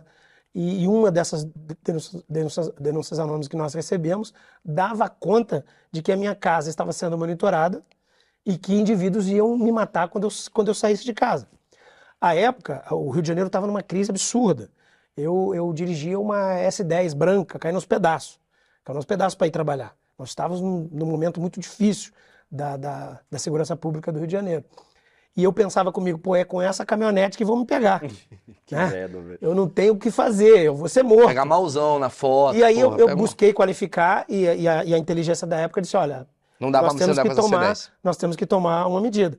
E eu me recordo, a situação estava tão ruim que eu me recordo de procurar o chefe de polícia dizendo, eh, doutor Rivaldo, eu preciso de uma proteção, estou preocupado com isso aqui. Estou preocupado, é é uma denúncia dando conta que vão, que vão me pegar. E ele disse, olha, não temos viatura blindada. Puta Faz um, faz um, faz um procedimento. Faz um procedimento. faz um Cara, o Rio processo. de Janeiro não tem uma pedir. viatura blindada. Mas a gente tá, hoje está muito melhor. Não, tudo bem, O Rio mas de Janeiro melhorou muito. Pô, mas mas época, faz muito tempo, né, mas a delegado? Isso época, aí- é, mas a época foi, foi brabo. Eu liguei pro General Richard. Por isso que eu estou dizendo assim, a intervenção pode se fazer com a crítica que se queira sim. com os militares, mas nesse aspecto foram muito fechados e muito comprometidos com a causa Em ajudar. investigação Marielle. Liguei para ele, ele disse não, nós vamos dar um jeito. Quando eu liguei para ele por volta de meio dia, quando foi três horas da tarde, ele me ligou mandando ir buscar um, um- um veículo blindado. Era um Corolla, Corolla prata blindado. Esposa. E Como é- fiquei como é com é esse carro família? blindado até a investigação. A- até o término da investigação. Mas perceba, quando mudou a intervenção, Aham. eu tive que entregar a viatura. E o caso não tinha se encerrado. Ah, sim. E o caso não tinha se encerrado. Hoje seu Veja- carro, hoje seu carro é como blindado. Vou deixar assim pra não, ninguém Veja atrás. como são as coisas, né? Como são decisões políticas. Sim, sim, é? sim, sim. Porque Enquanto a você tá ali- intervenção acabou, eu tive que entregar o carro. Sim. Ah, loucura. Eu tenho uma Né? questão. Eu calma, calma, voltei. deixa eu falar antes. É, sua mulher tá aqui, eu tô vendo, você tem dois filhos tal. Como é que fica esse lado? Porque a gente tá no lado politizado, que o pessoal tava assim, esse cara é um bosta. Nesse exato momento eu disse, esse cara é um bosta e esse cara é um herói. Só que, cara, na hora H, irmãozão, é teu Tobinha que tá ali, é o RS10 que você tá dirigindo. Você resolveu fazer isso da tua vida. Cara, quero trabalhar na polícia, quero fazer né, o que eu acredito ser certo pela lei e tal, tal.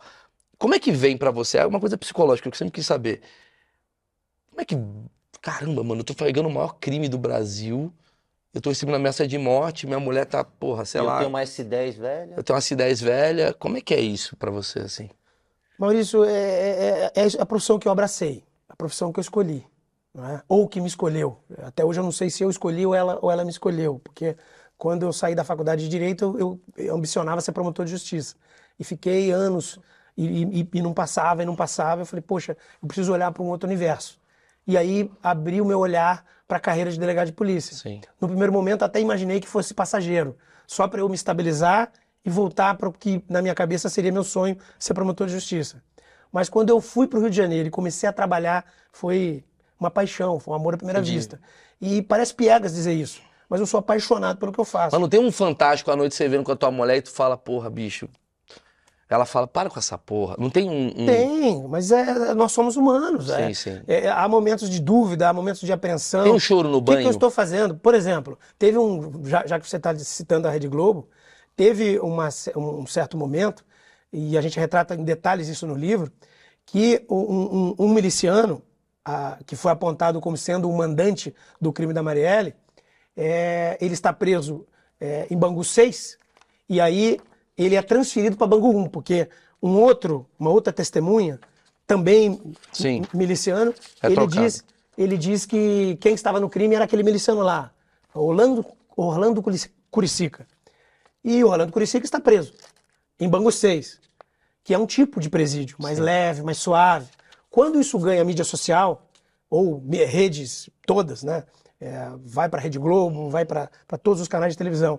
A suspeita de que esse miliciano preso era, era o mandante, ele vira foco da investigação. E era natural que eu fosse para o presídio ouvi-lo.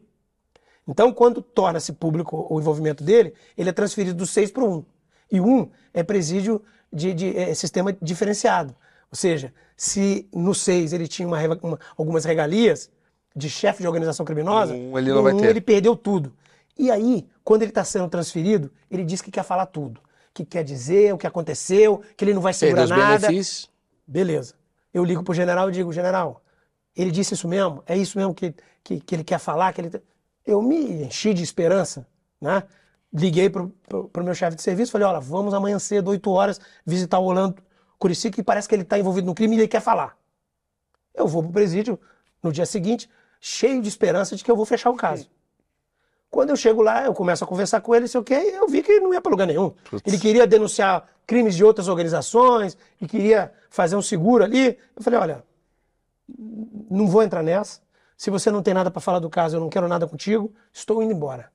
Eu, eu narro isso com detalhes no, no livro. livro, porque tem um determinado momento que ele baixa a cabeça assim, há um silêncio na sala, e fala, pronto, fechei o caso. Sim, sim. Aí ele levanta a cabeça e, e, não, e não avança. Beleza, eu vou para casa. Quando eu já estou em casa, já à noite, eu vejo o jornal, um jornal desses Fantástico da da, Globo. vida. É, ele, o advogado dele vai e diz no microfone que eu fui até o presídio e o ameacei. Meu Deus. Uhum. Se ele não assumisse o caso Marielle, eu ia mandar ele para o presídio federal e ia embuchar um monte de homicídio nele. É assim que funciona. Contra inteligência. Isso foi durante a semana. Quando chegou no, final, no domingo, o Fantástico fez uma matéria enorme, colocando o Orlando Curicica falando um monte de coisa. Isso está detalhado lá no livro.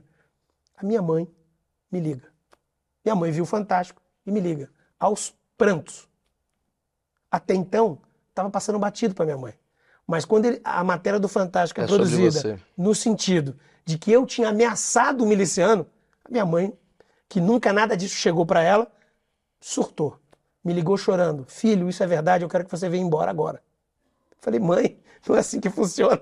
Como é que eu vou embora para casa? Eu sou delegado de polícia, é meu trabalho. Gente, eu tô saindo do caso porque minha mãe. Imagina que maravilhoso. Não minha tem mãe tá jeito. preocupada. Minha mãe acaba comigo. Então, viu? é uma loucura de fato, Maurício. Entendo. Mas é a nossa escolha. Entendo. É a profissão que eu abracei ou me abraçou e eu sou realizado. Minha esposa tem que ser compreensiva. Eu procuro deixar o personagem para fora da sala, Tá. de casa. Tento desligar e usar a minha família como válvula de escape. Você tá me falando da coisa da- do jornal, né, que fez a matéria e tal. O quanto a imprensa, ah, o quanto o jornalista, que, que o jornalista ele tá preocupado com furo e não tá nem aí se isso pode prejudicar ou não o caso. Né? Eu tenho uma raiva às vezes dessa galera, porque tipo, sabemos o que aconteceu para bombar no no, no, no, no, no, no, no UOL da vida, no, no, né, no- qualquer outro tipo de jornal, Jovem Pan, pronto, para não falar, falar dos dois. E a- eu, eu imagino o quanto isso, o quanto isso, queria ouvir da tua palavra, atrapalha você, o quanto o Twitter atrapalha você, o quanto ah, o jornalista atrapalha, porque tem muito jornalista bom, mas o quanto o jornalista ruim atrapalha você? Vamos lá, Maurício. Essa pergunta é exce- excelente, excepcional. Tô bombando. Por quê? Porque é, é, o livro e essa investigação, né? o- quando eu falo o tempo inteiro do livro, eu quero dizer que o livro Tá aqui o livro, deixando claro aqui, livro quem matou o Marielle? conta Essa é a é, pergunta. alguns momentos em que essa questão, investigação e mídia, no meu entendimento, não sei se o eleitor, se, o eleitor vai chegar na mesma percepção, o quanto é prejudicial se a gente não souber equilibrar isso. Porque eu tenho a compreensão de que o direito à informação, ele é fático, ele é necessário. A sociedade, a família precisa saber do que está acontecendo com a investigação. Ok, esse é um ponto, a gente pode deixar aqui separado. Por outro lado, por outro lado, a investigação precisa de sigilo. A investigação, é- ela, ela tem que ter um, um- nível de informação que ela só, só pode interessar para aquelas pessoas que estão comprometidas com o desenrolar daquela investigação e o alcance dos autores. Então, o caso Marielle, ele é uma revelação clara do quanto a gente tem que melhorar nessa relação. Por quê? Você revelar em rede nacional que a polícia está procurando um HK MP5, que é a arma que matou a Marielle, é contraproducente. Por quê? Quem tem a arma vai sumir com a arma. Entendi. Você divulgar que Lógico. o lote de munição utilizado para matar a Marielle é o ZZ-18, não soma. Ele acaba com o teu efeito surpresa. Qual é, qual é a serventia dessa informação para o direito de informação? Entendi. É, É é zero. quase como falar, a polícia está indo agora pra região tal. Beleza, então vou sair da região tal. Veja bem, Lógico. quando eu cheguei lá, no dia seguinte do crime, eu já fiquei puto. Me perdoe o palavrão, fiquei puto. Não. Por que, que eu fiquei puto? O termo de declaração da vítima sobrevivência, da, da vítima sobrevivente, Fernanda, que estava dentro do veículo, Sim, que ela. sobreviveu por um milagre. Porque se você pegar a dinâmica do crime, o crime passa ao lado, ele já vem disparando em diagonal, quando ele fica em paralelo, ele continua a disparar, e ela estava do lado da Mariela no banco de trás. Ela só não morreu porque ela estava sem o cinto. E ela pôde se jogar para o, para o chão do veículo. Porque senão ela teria morto. Morrido. Teria, teria sido morta. Quer dizer, no Rio, é bom não usar cinto. Veja, Tudo ao contrário lá. No dia seguinte ao crime, o termo de declaração dela estava num jornal de ampla visibilidade no Rio de Janeiro. RJ2. Estava lá o termo. Aí o jornalista se defende dizendo: Mas eu não revelei o nome dela, você precisa pôr o nome dela e o Porra, endereço dela. são três Todo pessoas no mundo carro. sabia que aquele termo de declaração era dela. Sim. Ah, mas não tem prejuízo. Não tem? Tente agora ganhar a, a- a- a confiança das demais vítimas ou demais Testemunhas. testemunhas que você quer ouvir. Vai sair no jornal? A única coisa que um Olha. delegado de polícia e uma equipe de polícia busca ao ouvir uma pessoa é a confiança. Claro.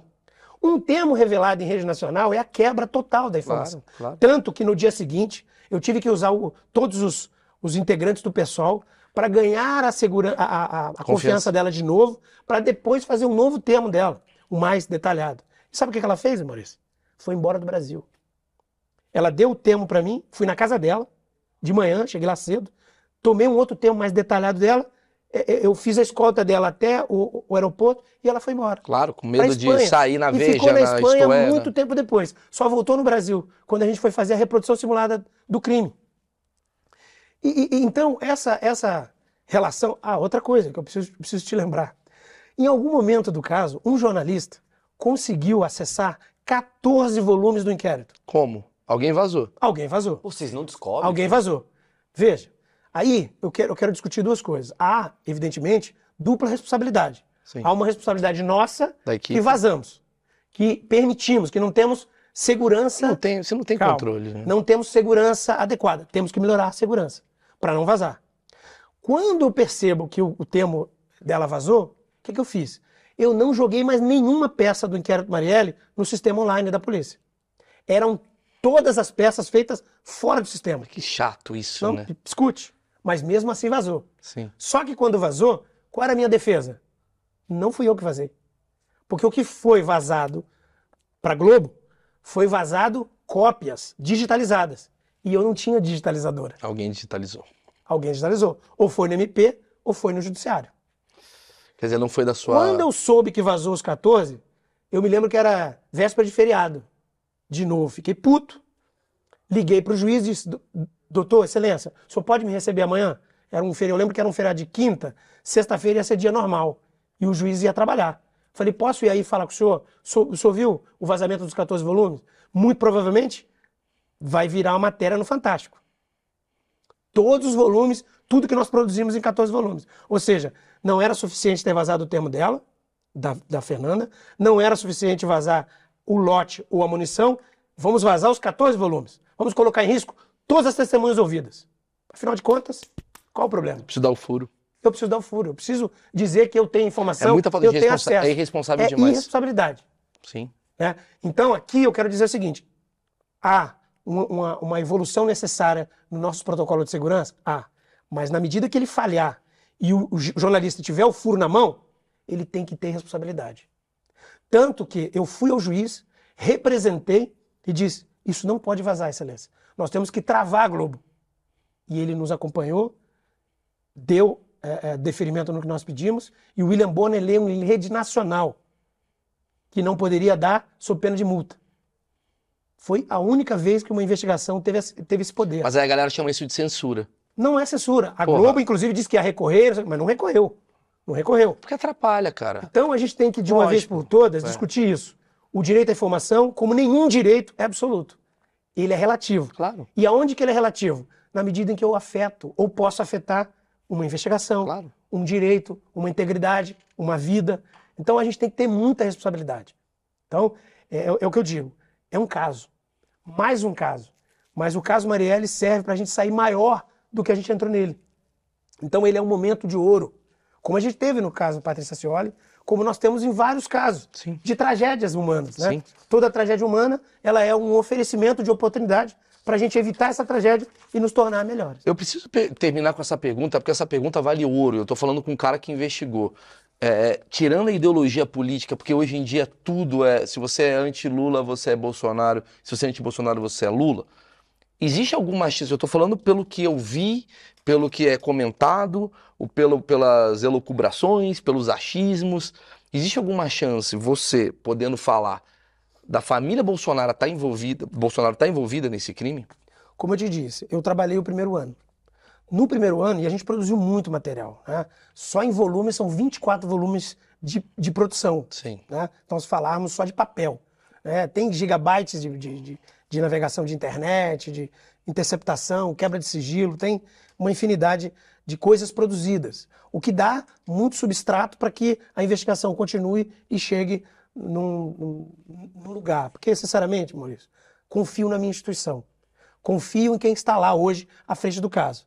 E tenho certeza absoluta que a Polícia Civil do Rio de Janeiro, em breve, se houver mandante, vai apresentar. Agora, seria leviano da minha parte dizer que no primeiro ano eu tenha percebido ou tenha coletado alguma informação concreta de envolvimento eh, da família Bo- Bolsonaro ou de algum político do Rio de Janeiro. Eu não produzi nada, eu não vi nada nesse sentido. Agora, não sei o que aconteceu do dia que eu saí para frente. Tem muita coisa sendo produzida ou foi produzida. Espero que continue sendo. Mas você bate papo com essa galera ainda? Tipo, Não, eu não tenho Não acesso. tem uma coisa- O inquérito está sob sigilo e eu prefiro eh, não me envolver né, Entendi. no, no, no que está sendo feito. Então eu, eu, eu, eu- eu respeito muito eh, o sigilo que está sendo Tá, mas com colocado lá. certeza, assim, vo- você que foi o cara que descobriu que foi o Rony Lessa e o Essa de Queiroz lá que, que, que fizeram, executaram o crime. Mas você consegue definir, assim, eu sei que é difícil essa pergunta, mas foi mandado? Ou foi uma coisa dos caras com alguma questão dele? É, Posso, posso complementar? Acho que, é- acho que é uma boa essa. É, é de sim ou não? Quando você estava no caso, você chegou ou teve pistas de quem mandou matar a Marielle? Não, no primeiro ano a gente não, como eu disse, a gente andou em boa parte do tempo com a questão do- das, dos De descobrir executores quem disparou. e das motivações. Motivação, você estabelece linhas de possibilidades, né? E, as- e atrás de uma motivação, normalmente tem, tem um mandante, né? Normalmente, evidentemente. Sim. E, e- e em determinado momento a gente optou pela técnica investigativa de abandonar a questão da motivação, do mando, dividir a apuração em duas fases. Eu fui responsável, vamos colocar assim, pela primeira fase, prender os executores e a- a- através da oitiva deles, né, através do interrogatório deles, criar elementos para a fase 2.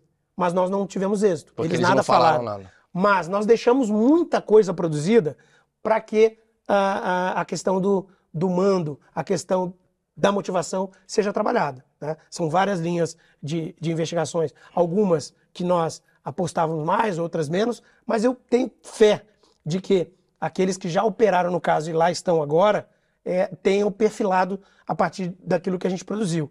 E eu repito, eu tenho muita fé e eu acho necessário que seja dito se tem mandante, se não tem e se tem quem foi. E por quê?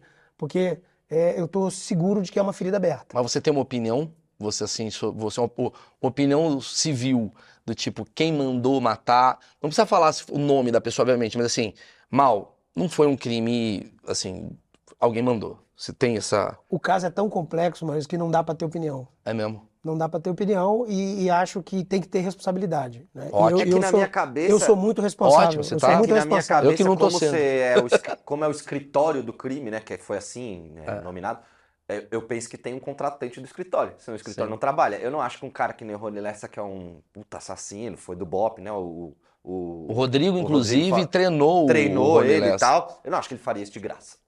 Saca?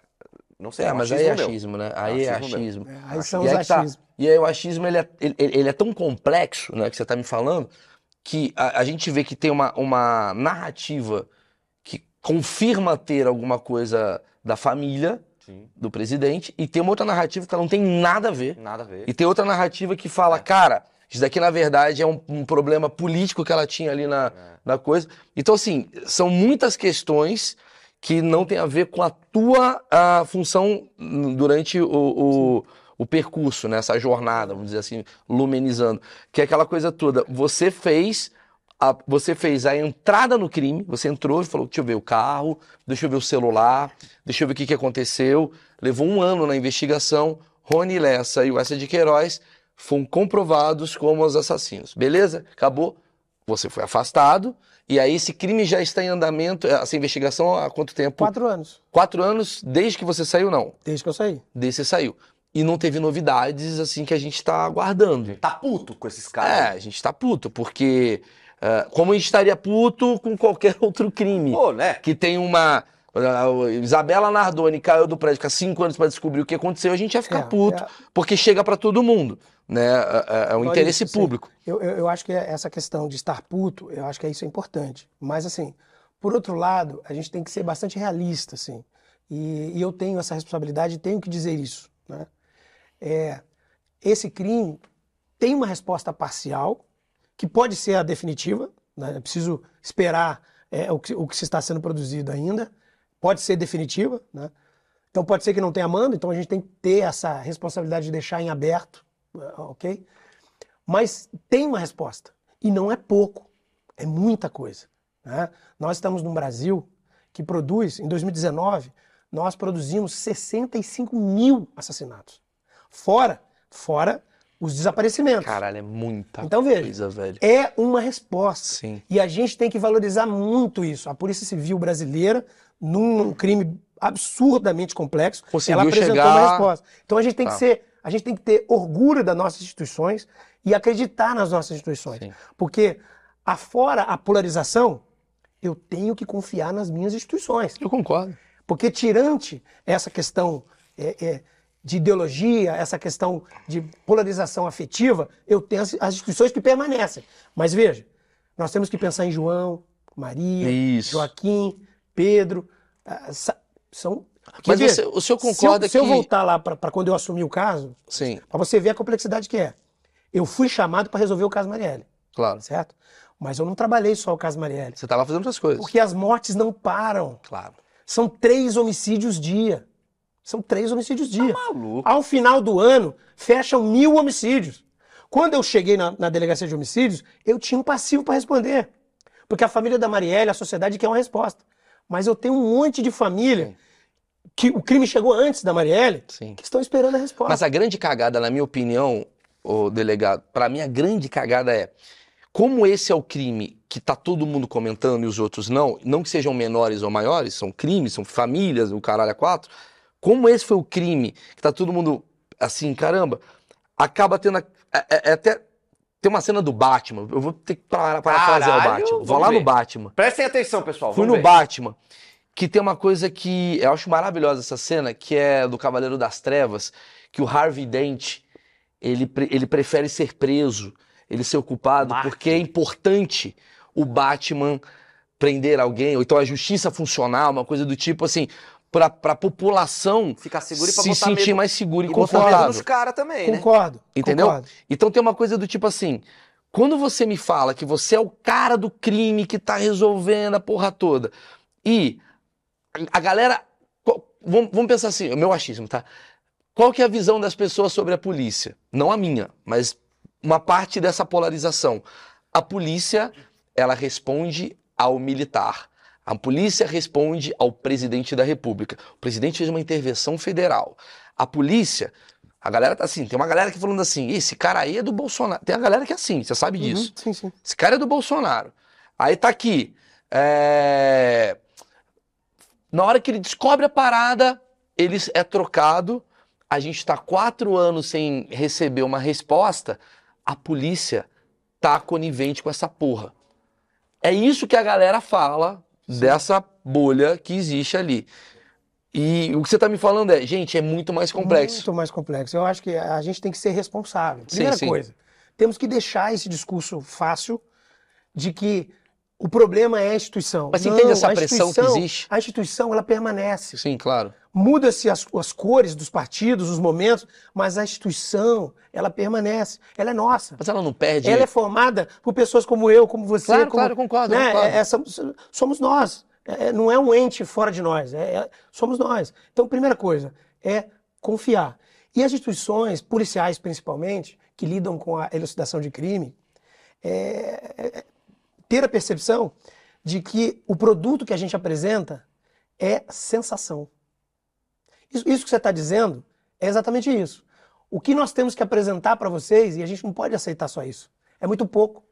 Veja, a, a- sociedade não pode apenas aceitar a sensação. Eu quero segurança de verdade. Aham. Então a gente tem que passar disso. Então, apresentar só a resposta no caso da Marielle é insuficiente. Eu tenho que ser capaz de entregar a resposta nos 65, ca- 65 mil casos, que foi o número de 2019. E nós estamos num número decrescente, graças a Deus. E, e é graças a Deus não pelas reformas que a gente precisa, e, e eu falei de algumas coisas que, que, o Brasil, que o Brasil precisa, não. Graças a homens e mulheres no Brasil inteiro que fazem o que eu faço, que a minha equipe faz Sim. sem efetivo, sem bens, sem, sem insumos materiais, a gente se desdobra. Muitas vezes a gente abandona a família, se dedica só ao trabalho. É isso que eu estou tentando dizer. Não, e pra E, e- e no fim das contas, Sim. o que a gente entrega é só uma sensação de segurança. Não, concordo, concordo. Então a gente tem que ser mais concreto e cobrar mais. Então eu- não é só entregar a Marielle e tá tudo certo, não. Eu tenho que entregar a Marielle sim, mas eu tenho que entregar os outros Não, também. isso eu concordo pra cacete. É, só pra entender como é que funciona esse universo que eu sou ignorante, mais uma vez falando, que assim, existe uma pressão, obviamente, você sabe disso, mas existe um deadline, digamos assim, um final do dia, assim, um, um- porra, a gente precisa ter um cronograma, a gente precisa entregar esse caso até dia tal, ou, bicho, mal, não tem isso. A gente vai indo, vai indo. Tem casos que estão lá comigo há 55 anos que a gente não resolveu. Como é que é essa, essa pressão pra vocês? Porque tem um caso lá que demora, mas, porra, ninguém tá falando, mas esse caso estão enchendo o saco. Como que. Co- Como é que vocês se trabalham nesse lugar assim? Maurício, eu tenho certeza que nessa resposta que eu vou dar agora, eu represento todos os policiais civis que trabalham com homicídios no, no- no Brasil todo. Quando a gente pega um caso, a gente quer terminar esse caso. E a gente quer terminar ele rápido. A gente tem o, o hábito de se apegar Tá. àquela vítima, àquela família, àquela dor. A gente quer entregar. Mas já aconteceu de você revelar um caso e alguém fala assim pra você, não pode revelar esse caso. Não, nunca aconteceu comigo, não. Delegado, legal. verdade- Pô, parabéns, em 10 dias, mas não pode falar. Não, nós temos que entregar. O investigador, de verdade, Sim. Não pode ser alguém comprometido com outros valores, com outras coisas. Que isso também tem. Estou, estou me referindo ao técnico, Sim, aquele sim. profissional que está ali para representar o bem. né? É pago para fazer o bem. Sim. Ele não está comprometido com uma, com uma organização criminosa, ele não, não trata diferente A, B, C. Não. Não é para isso que ele é contratado, não é para isso que ele ganha o seu salário no final do mês. Maravilha. Porque o salário está lá. Faça sol ou faça chuva, o salário está lá. É uma profissão que ele escolheu. Então ele tem que cumprir. E os órgãos correcionais têm que funcionar a ponto de perceber essas dissonâncias. Mas todo bom investigador, talhado para tal, ele pega um caso, ele quer, ele quer terminar. O grande problema são ah, as coisas que nós conversamos aqui. Não, as coisas que nós conversamos aqui. As dificuldades. As dificuldades. Tá. Mas todo investigador quer entregar. Agora, tem, tem um limitador? Tem. Infelizmente tem um limitador e ele é muito triste. Só o Estado pode perseguir alguém e colocar atrás das grades. Nós não temos pena de morte. Então, quem comete um crime só tem um destino quando for alcançado. Cadeia. Esse direito, poder que é dado ao Estado, à polícia, ao Ministério Público e ao juiz, não é eterno. Então, se eu cometo um crime de homicídio, por exemplo, o Estado tem 20 anos para me caçar e me prender. Passado 20 anos, acabou. Então, nós temos que pensar nisso. Nós temos que aperfeiçoar as nossas instituições para sermos capazes de dar o maior número possível de respostas em menos tempo possível. Eu, quando entrei no caso Marielle, eu queria responder num tempo recorde. Eu queria bater o caso Patrícia Senhora. Sim, sim. Eu e minha equipe, a gente trabalhou dia e noite, noite e dia, para bater três meses. A gente queria entregar rápido. E era importante entregar. Quando um policial consegue entregar, Ele ganha com isso, a sociedade ganha com isso. né? Mas, infelizmente, tem um pouco de, de tudo que a gente conversou aqui. Claro, claro. né? Ó, eu vou encerrar. Achei muito, muito legal o seu papo. Tá aqui, galera. Ginilton. Gin, Giniton. Giniton ou Eu Giniton. eu chamei de Ginilton o tempo todo. Não tem problema. Puta, eu Nome chamei ruim errado. a gente não escolhe. Vamos, gra- vamos gravar de novo. Faz boas perguntas, mas não sabe o. Não, vamos gravar de novo. Corta tudo, vamos fazer do zero. De vamos jeito nenhum, não tem Pô, problema. você já tem me corrigido. Não, mas nome ruim eu não escolho. Porra, Vem que vem. Giniton. Giniton? Giniton que ou dizer? Giniton. Não, Giniton é sacanagem. O que quer dizer Giniton? Diz meu pai que é bíblico, mas até hoje eu não achei. Ah, caramba, é um. Caraca, é um cara que rezava no Egito Isso. Ah, sozinho. deve, deve ser um personagem é ali. malandro, né? Deve ser um personagem ali Tá. bem, né, coadjuvante. Coadjuvante, coadjuvante. Lages e Carlos Ramos. Quem matou Marielle? Ó, tá aqui na descrição o livro, quem quiser. Porque pelo que ele me falou, é quase que um, não um diário, né? Mas uns relatos dessa linha do tempo que foi desde o dia que ele soube do crime. Isso aqui é meu, né? Sim, seu. Você vai presente. assinar, obviamente. Eu quero ler isso daqui, obviamente. Eu acho que é um caso que me interessa não pela coisa da ideologia política, mas por ser um caso grandioso. Eu gosto dessas coisas. Caso de filme. Caso de filme. Gente, tá aqui as redes sociais, agora a certíssima de Giniton. Porque tava Ginilton, tem um cara bombando no, Tem um cara, um Genilton. em Porto Alegre, que é Estourando, um né? Ginilton. Quem que- matou Marielle Genilton? Quem Ele- matou? como Mas assim, caralho, cara? Como mano, eu assim, sou cara? padeiro, caralho. É isso, galera. Obrigado. Todo, toda segunda e quinta tem achismos inéditos. Compartilhe esse vídeo pra quem quer assistir e deixa o like, é importantíssimo pra gente continuar o projeto. Valeu. Eu tenho algumas perguntas que a plateia escreveu sobre o que, que é a nossa geração e você vai me ajudar. Primeiro assim, me fala alguma coisa da sua geração que você acha que esse teatro não vai entender. Cadê o banheiro dos não binários? É isso aí! Peraí, peraí, peraí, peraí, peraí, peraí, peraí, peraí. Peraí. Vocês são tipo uma máfia dos Enzos. Cadê os banheiros dos não binários? Cadelinha! Que porra é essa? Eu, não- eu juro por Deus, eu- alguém, alguém entendeu? Levanta a mão, de verdade. Olha isso, cara. Caralho, isso tá muito pra trás. Fala de novo, cadê o banheiro? Cadê o banheiro dos não binários? E aí a outra pessoa fala o quê? Bela e Belinha? Me explica. Tem uma menina que tá viralizando recentemente no Menina.